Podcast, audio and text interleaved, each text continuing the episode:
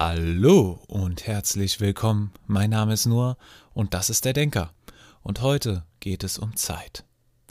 Ja, nachdem wir uns die letzten, die letzte Folge eher mit einem psychologischen Thema beschäftigt haben, dachte ich mal, ja, jetzt ist auch mal ein physikalisches Thema an der Reihe mit der Zeit, obwohl die Zeit ja nicht nur ein physikalisches Thema ist, sondern ein relativ universelles und für so gut wie jeden interessantes Thema. Hoffe ich zumindest. Für mich ist es so. Und darüber nachzudenken, das macht einfach Spaß.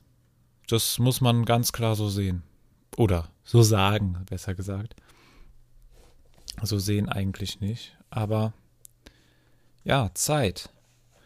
Es gibt ja viele verschiedene Formen der Zeit, wie was man mit Zeit bezeichnet. Man könnte wir lassen das ganze Sprachliche raus. Das heißt, die Grammatik und Zeit als Tempus und Form, das ist für uns irrelevant. Bei Sprachen, nee, nee. Damit, damit haben wir hier nichts am Hut. Damit haben wir hier absolut nichts am Hut. Sondern wir beschäftigen uns mit der Zeit im wissenschaftlichen Sinne. Und da gibt es auch mehrere Grö Größen. Einmal die Uhrzeit als Feststellungspunkt für etwas, damit wir sagen, um für eine Deklarierung einer bestimmten Aktion zu einem bestimmten Zeitpunkt. Und dann gibt es einfach noch die Zeit als Messgröße, wenn man ein Experiment macht. Wie lange dauert etwas? Und dann gibt es noch die Zeit im relativistischen Sinne, also in der Relativitätstheorie als Raumzeit das Ganze. Also wir beschäftigen uns ein bisschen mit dieser Physik der Zeit, was super interessant ist und wo es auch bis heute nicht wirklich ganz klar ist, was überhaupt die Zeit ist.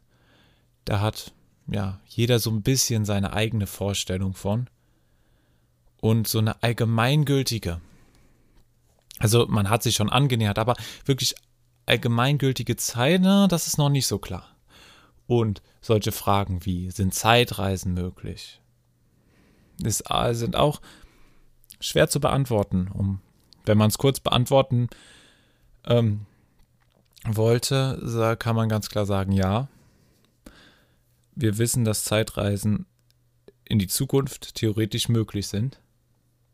Theoretisch möglich sind, in dem Fall, das bestätigt die Relativitätstheorie, nämlich Zeitreisen sind insofern möglich, dass man, wenn man schneller wird, die Zeit für einen langsamer verläuft.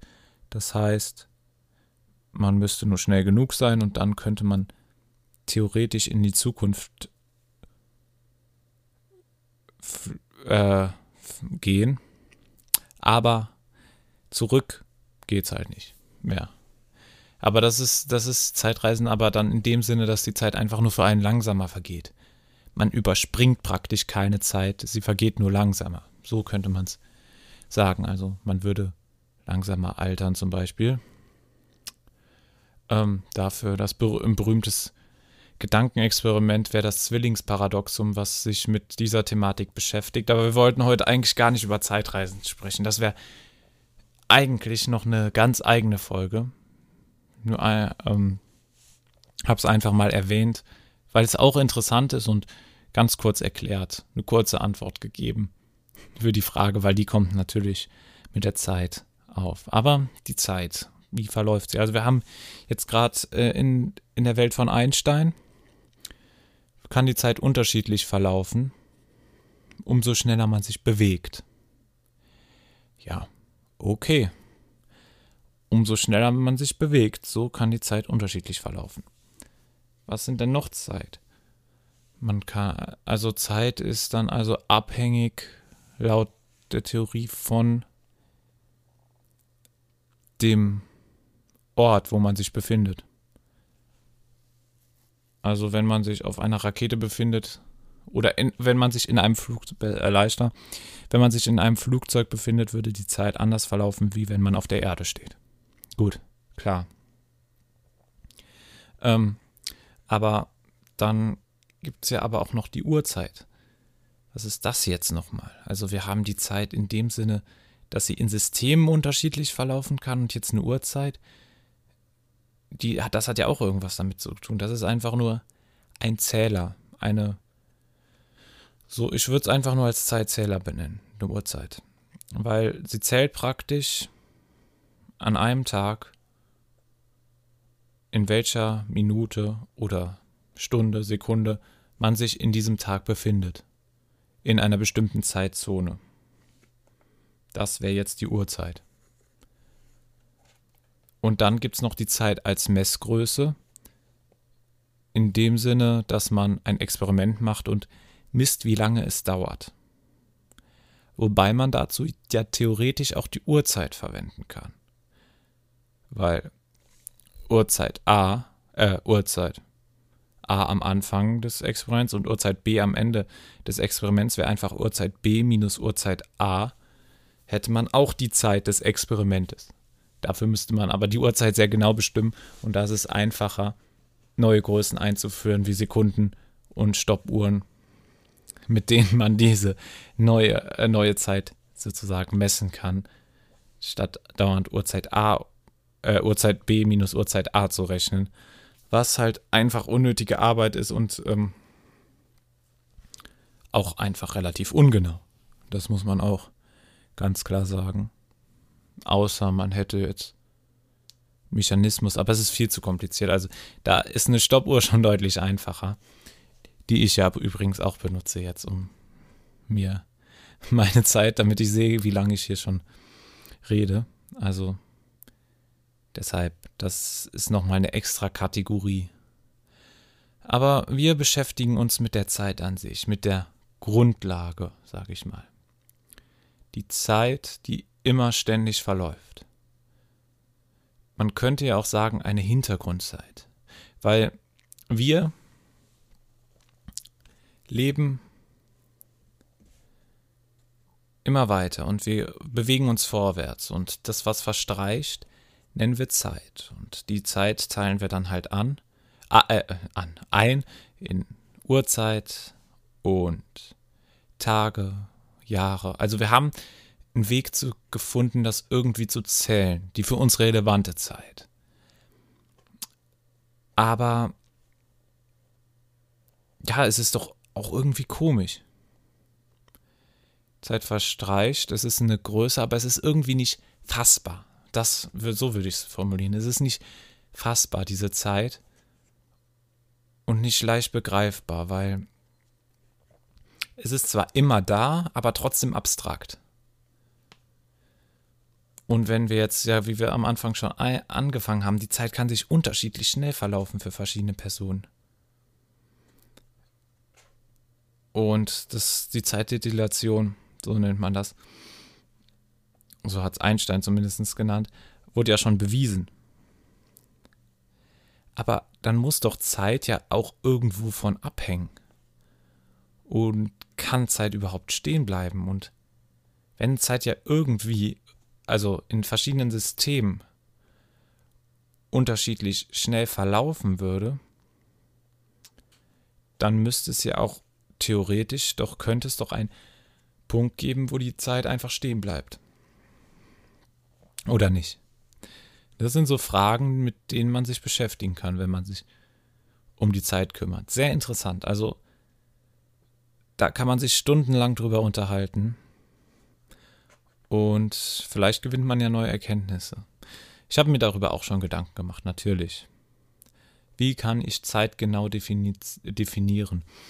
Auf, äh, als ich einfach mal geguckt habe, so eine allgemeine Definition auf Wikipedia, da, da stand, die Zeit beschreibt die Abfolge von Ereignissen, hat also eine eindeutig unumkehrbare Richtung. Okay, die, es ist eine Beschreibung von Abfolge von Ereignissen, gut. Aber dann ist das ja nicht so eine feste Größe, oder? Es vergleicht die Abfolge von Ereignissen in gewisser Weise, würde ich eher sagen. Es beschreibt diese Abfolge, aber es, es ist auch gleichzeitig ein Mittel zur Vergleichung. Aber wenn die Zeit ja unterschiedlich schnell verläuft und man in dem einen System die Zeit nimmt und im anderen und da die Abfolge ja theoretisch, da die Abfolge der Ereignisse ja gleich wäre laut der Zeit, aber die Zeit ja in echt anders verläuft, ist die Abfolge der Ereignisse ja in Wirklichkeit nicht gleich. Schwierig. Deshalb muss man ja irgendwie die Zeit so definieren, dass man das machen könnte. Weil sonst haben wir eigentlich früher oder später ein Problem. Weil dann die Daten nicht mehr stimmen würden. Na gut, das macht man ja auch. Das kann man, man kann diese Zeitdetillation rausrechnen. Mit gewissen Formeln. Aber gibt es noch andere Faktoren? Würde es, würde es noch andere Faktoren geben oder bestimmt nur die Geschwindigkeit die Zeit?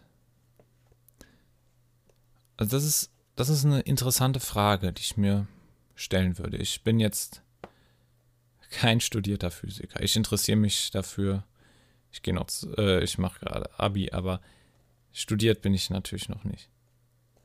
Und will natürlich keine Expertise darüber auslassen. Aber man macht sich natürlich seine Gedanken und dafür sind wir ja hier, einfach um unsere Gedanken zu teilen zu diesem Thema. Und ich würde sagen, ja.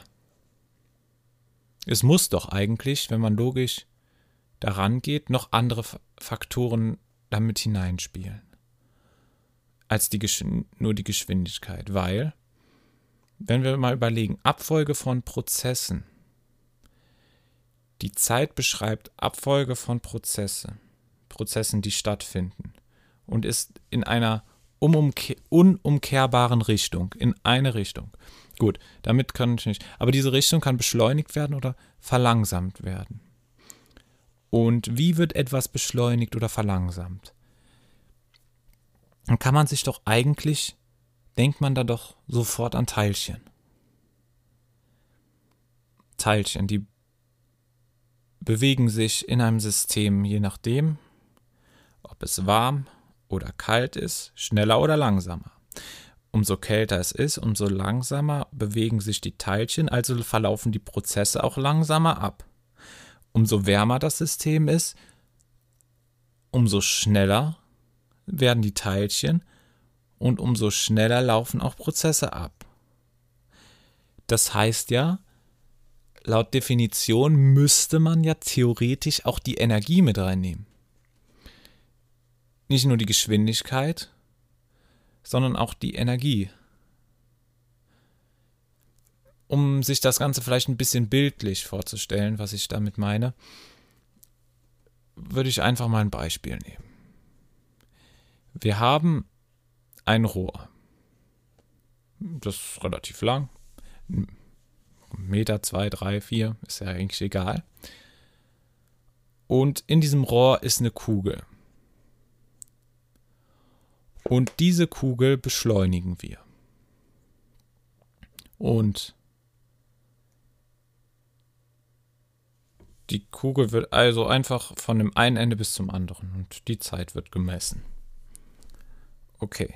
Wann, wie verändert sich jetzt die Zeit, wenn ich was mit dem Rohr oder mit der Kugel mache? Also, was sind unsere Möglichkeiten? Wir können einmal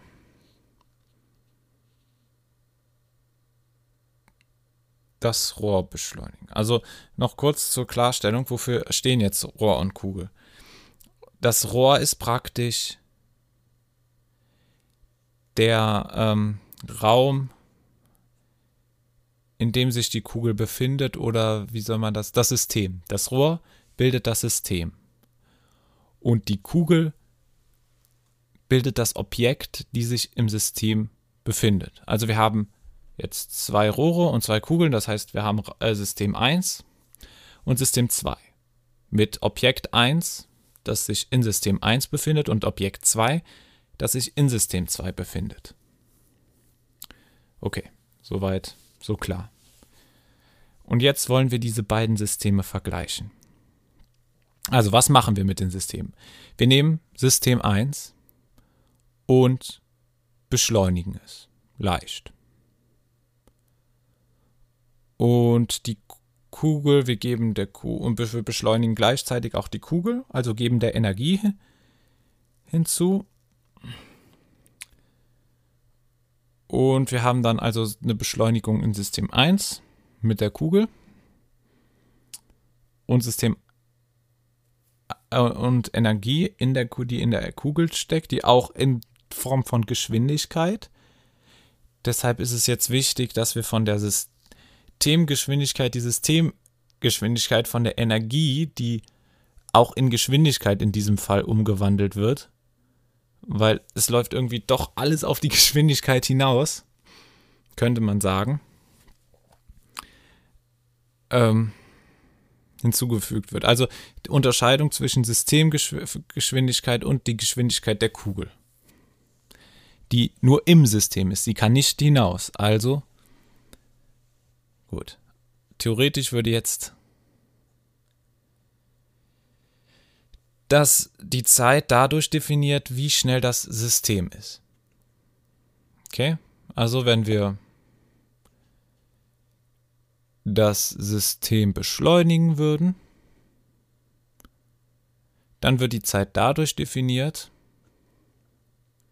wie schnell das System ist. Umso näher es an Lichtgeschwindigkeit kommt, umso langsamer laufen die Prozesse ab, um etwas zu machen, was ja in diesem Fall klar wird, oder? Man braucht für die Kugel, wir haben Kugel 1, ein System, das steht. Und ein Prozess ist, wenn die Kugel von Punkt A, also von dem einen Ende der Röhre, bis an die andere Ende, bis ans andere Ende ähm, beschleun äh, beschleunigt wurde, sage ich schon, gewandert ist. Und die Kugel hat eine gewisse Geschwindigkeit, die konstant ist drauf. Gut, das ist ein Prozess. Also für uns dann theoretisch laut der Definition eine Zeiteinheit. Und wenn wir die Kugeln gleich schnell haben, also die Zeiteinheit, sagen wir, gleich schnell definiert haben für beide, indem wir für die Kugel A gleich viel Energie für, wie für die Kugel B haben, verläuft die Zeit erstmal, wenn beide stillstehen, gleich, weil die Kugeln haben genau die exakt gleiche Geschwindigkeit und die Systeme sind exakt gleich groß. Das heißt, die Zeit, in der eine Einheit folgt, die sind beide einen Meter groß, sagen wir mal. Äh, ein Meter groß, ein Meter lang. Und die Zeit, in der die diese ein Meter Strecke zurücklegen, dauert bei beiden genau gleich. Aber was passiert jetzt, wenn wir eins beschleunigen? Stellen wir uns das nur mal vor. Ein System wird beschleunigt. Und das andere System bleibt weiterhin stehen.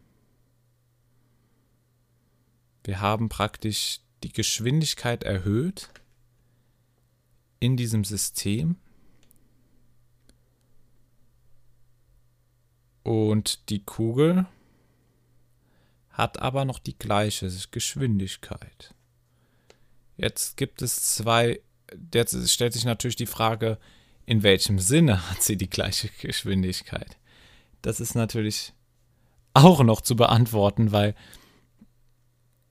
ihr seht schon, es wird, es wird langsam komplex, weil haben wir vom Beobachter aus, stehen wir ganz außerhalb und betrachten die Geschwindigkeit von außerhalb oder reden wir von der systemabhängigen Geschwindigkeit?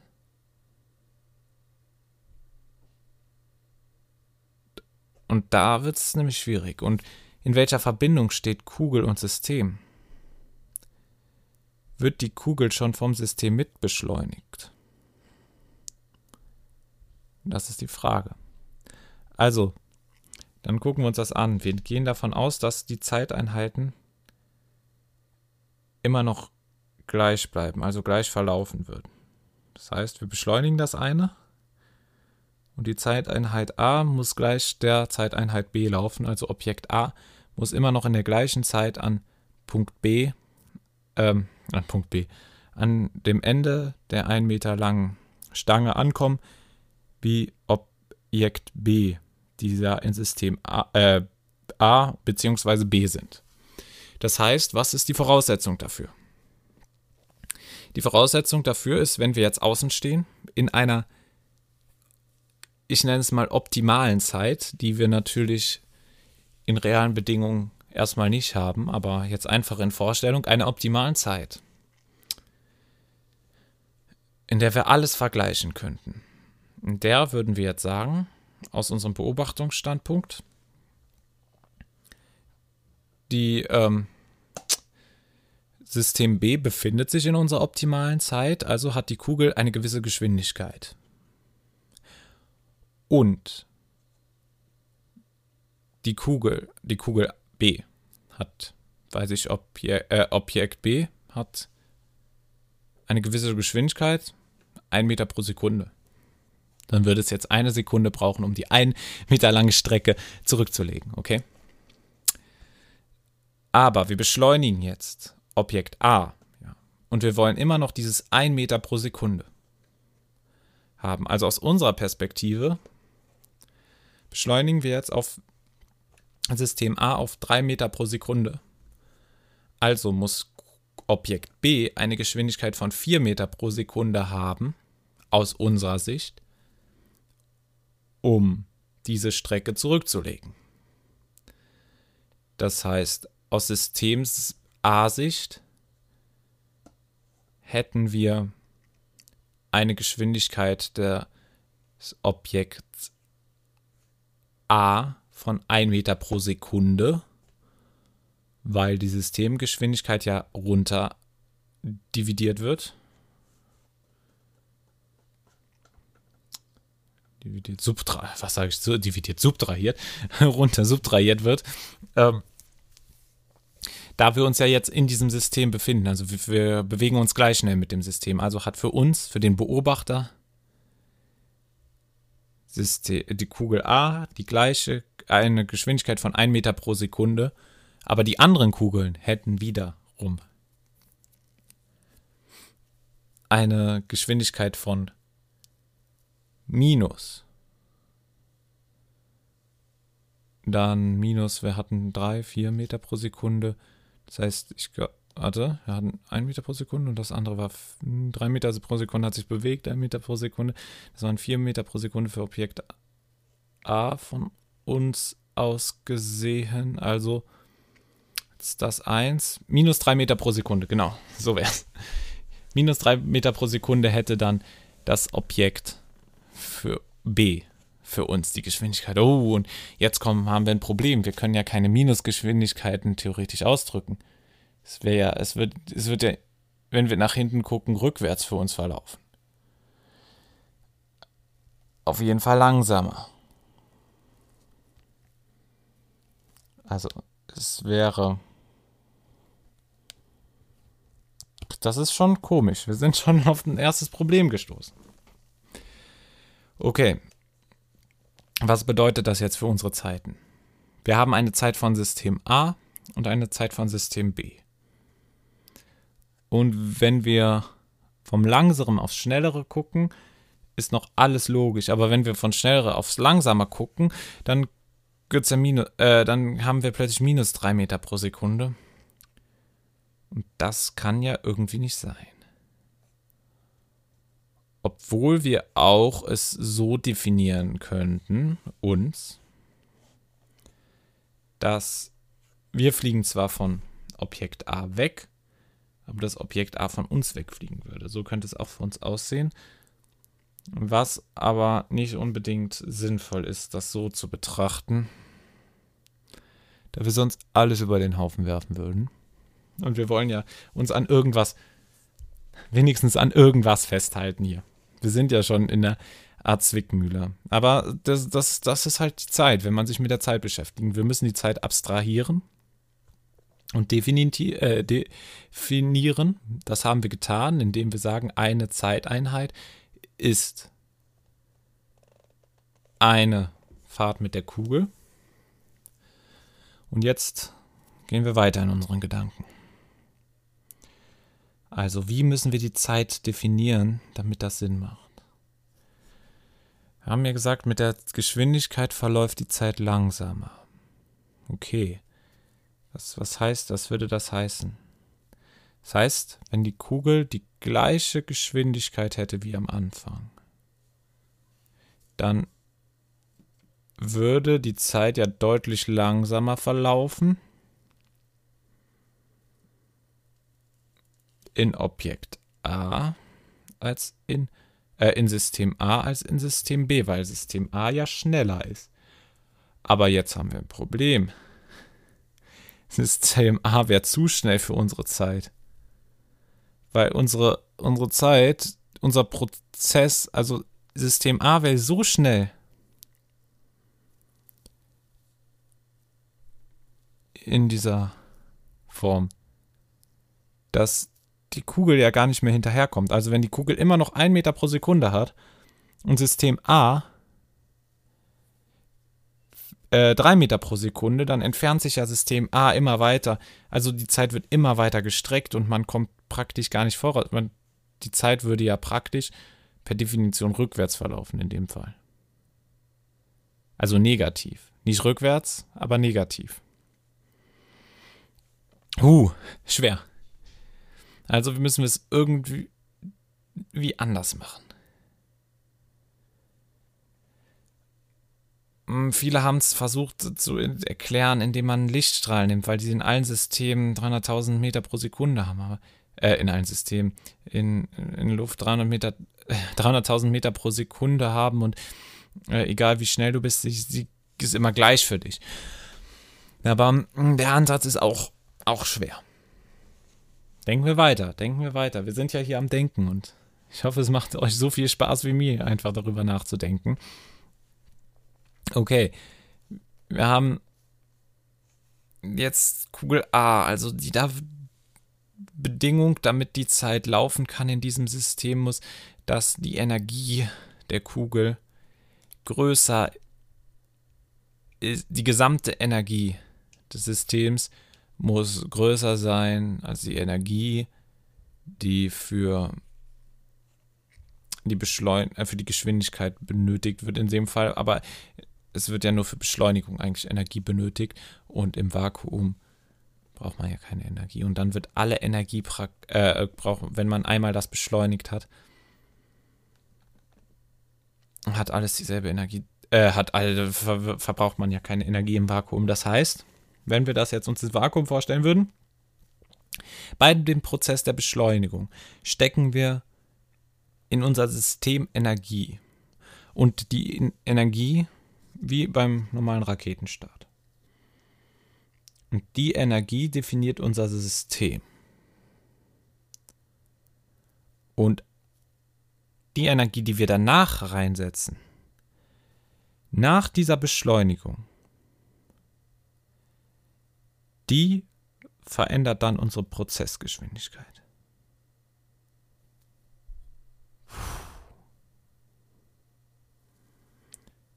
Wir gehen gerade davon aus, dass es dann praktisch einen absoluten Nullpunkt gibt.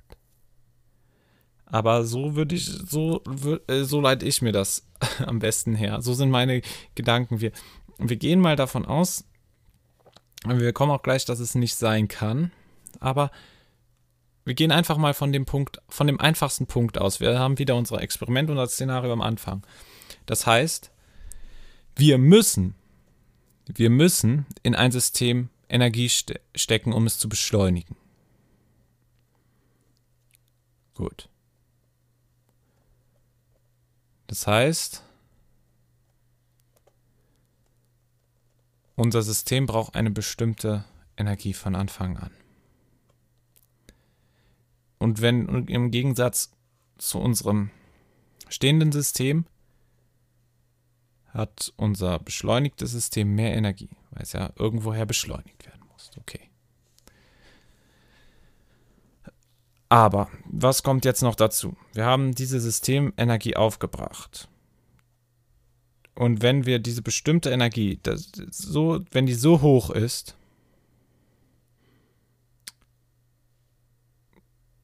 dass sich nichts im System verändert, dann ist das unsere Beschleunigungsenergie. Sagen wir es mal so, okay? Wir haben auf der einen Seite die Beschleunigungsenergie eines Systems. Das ist die Energie, die dafür benötigt wird, um das gesamte System und alles darin auf eine bestimmte Geschwindigkeit zu bringen, sodass sich nichts ändert. Es beschleunigt alles um 5 Meter pro Sekunde. Dann würde sich nichts ändern. In System A zu System B. Aber beschleunigen wir nicht alles darin dann verändert sich in System A die Zeit. Warum? Okay, gehen wir das nochmal in Gedanken durch. Wir sagen, die Zeit ist definiert auf eine bestimmte Geschwindigkeit, in der sie sich fortbewegt. Okay, wir nehmen mal einfach nur, damit wir Zahlen haben, mit denen wir rechnen können, äh, können 10 Meter pro Sekunde. Okay. Also, nehmen wir jetzt unsere System, hm, System, die sind beide auf einem gewissen Level. Also sie sind beide auf Null. Sagen wir, die Systeme stehen beide. Und was machen wir nicht? Jetzt nehmen wir an, die Zeit ist eine Größe, die wir erstmal nicht verändern können. Das heißt, wir müssten das System, wir können, wenn wir diese, die Zeit nicht verändern könnten, können also diesen Prozess, unveränderliche Zeit. Wir beschleunigen das System. Die Zeit bleibt aber allerdings immer noch auf 10 Meter pro Sekunde. Wir beschleunigen nur das System. Die Zeit bleibt das gleiche, weil wir haben ja festgelegt, wir können sie nicht verändern. Dann wird unsere Zeit langsamer, umso schneller wir werden. Wir beschleunigen es auf 3 Meter pro Sekunde. Das heißt, Zeit A, Objekt A, das nennen wir jetzt Zeit A. Also die Zeit A, wenn ich Zeit A sage, dann sage ich die Länge, die Objekt A braucht, um von A Punkt 1 vom Anfang zum Ende dieser Röhre, die beschleunigt wird, kommen braucht. Die Röhre ist jetzt zufällig 10 Meter lang. und äh, die Zeit ist ja 10 Meter pro Sekunde, also in unserem Optimum braucht es eine Sekunde. Wir beschleunigen aber jetzt unser System auf 3 Meter pro Sekunde. Unser System A. Das heißt, pro Sekunde hat unser System drei Meter zurückgelegt. Das heißt, die Kugel A, die wir ja nicht beschleunigen können, muss drei Meter pro Sekunde extra zurücklegen, um eine Zeit zu schaffen. Das heißt, nach einer Sekunde, wir benutzen zwar jetzt Zeit, um Zeit zu beschreiben, aber vielleicht begreift es der eine oder andere, worauf ich hinaus will. Das heißt, für eine Sekunde die verstreicht in einer Sekunde, die verstreicht in System A, ist in System B die Kugel aber noch drei Meter von dieser Sekunde entfernt, weil wir bezeichnen jetzt ein, eine von einer Zeit entfernt in der Sekunde. Zeit mit Zeit zu beschreiben ist natürlich schwer, aber wir beschreiben eigentlich Zeit mit Länge, die für etwas braucht. Also es ist zum Punkt, wir sagen, das dauert jetzt eine Sekunde, das ist unsere Zeiteinheit, ein, eine Zeit. Aber diese Sekunde, die für den unteren, der weiß, dass die Sekunde immer dann verstrichen ist, wenn der Punkt A, äh, wenn Objekt, das Objekt die hintere Wand berührt. Dann ist eine Sekunde verstrichen. Also gucken wir jetzt. Ja, aber dann ist die eine Sekunde da unten in Objekt B schneller als die Sekunde da oben, weil die Zeit wurde ja nicht mit beschleunigt und es ist, wo bei Objekt B die Sekunde vergangen ist, ist bei Objekt A diese Sekunde noch nicht gegangen, vergangen, weil es ja noch drei Meter zurückzulegen hat. Und so würde man vielleicht ich weiß es nicht, ob es 100% richtig ist. Ich hoffe es mal. Aber so könnte man theoretisch die Zeitdetillation erklären. Gut, aber jetzt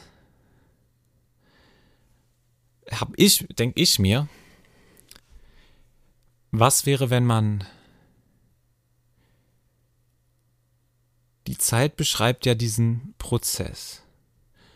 Also könnte man die Zeiten ja einfach so nicht vergleichen. Also müsste man, um die Zeiten zu vergleichen, die Energie der Zeit selbst mit einberechnen. Und wir haben ja Zeit als ein Prozess, der vergeht, benutzt. Also braucht man die ganze Systemenergie dazu. Man muss praktisch auch Energie dafür aufwenden, damit die Zeit gleich bleibt.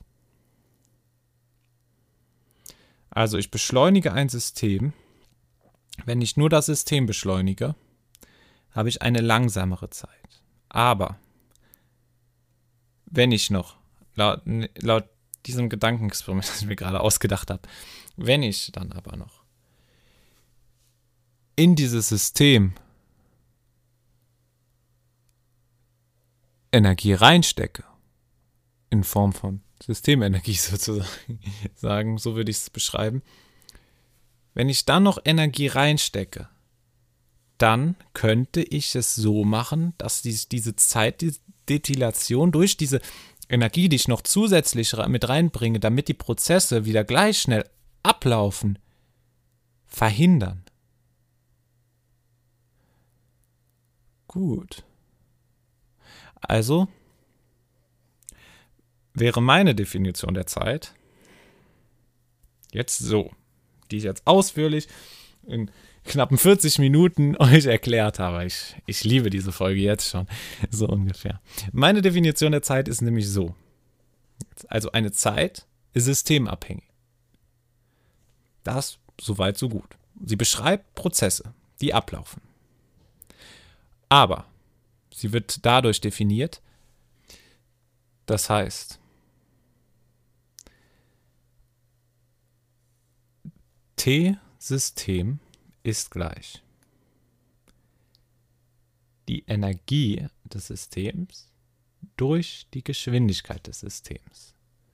Weil, wenn man mehr Energie hinzufügt in ein System oder auf die, die Objekte in einem System, verlaufen die Prozesse schneller also vergeht die Zeit schneller. Beschleunigt man das, sind die Strecken weiter, also vergeht die Zeit langsamer. Also Systemenergie durch Systemgeschwindigkeit. Das ist meine Definition der Zeit und ich glaube, wir sind, es ist auch Zeit, diese Folge zu beenden. Ich rede gern nochmal über die Zeit, aber für heute, ich glaube, der Kopf ist voll. Und das hat einfach nur Spaß gemacht. Mir macht sowas riesigen Spaß. Vielen Dank fürs Zuhören. Diese tolle Folge über die Zeit. Ich glaube, das war eine der besten, die ich gemacht habe bis jetzt. War auch erst die zweite, aber egal. Und ciao. Erst hören, dann denken. Denk nach.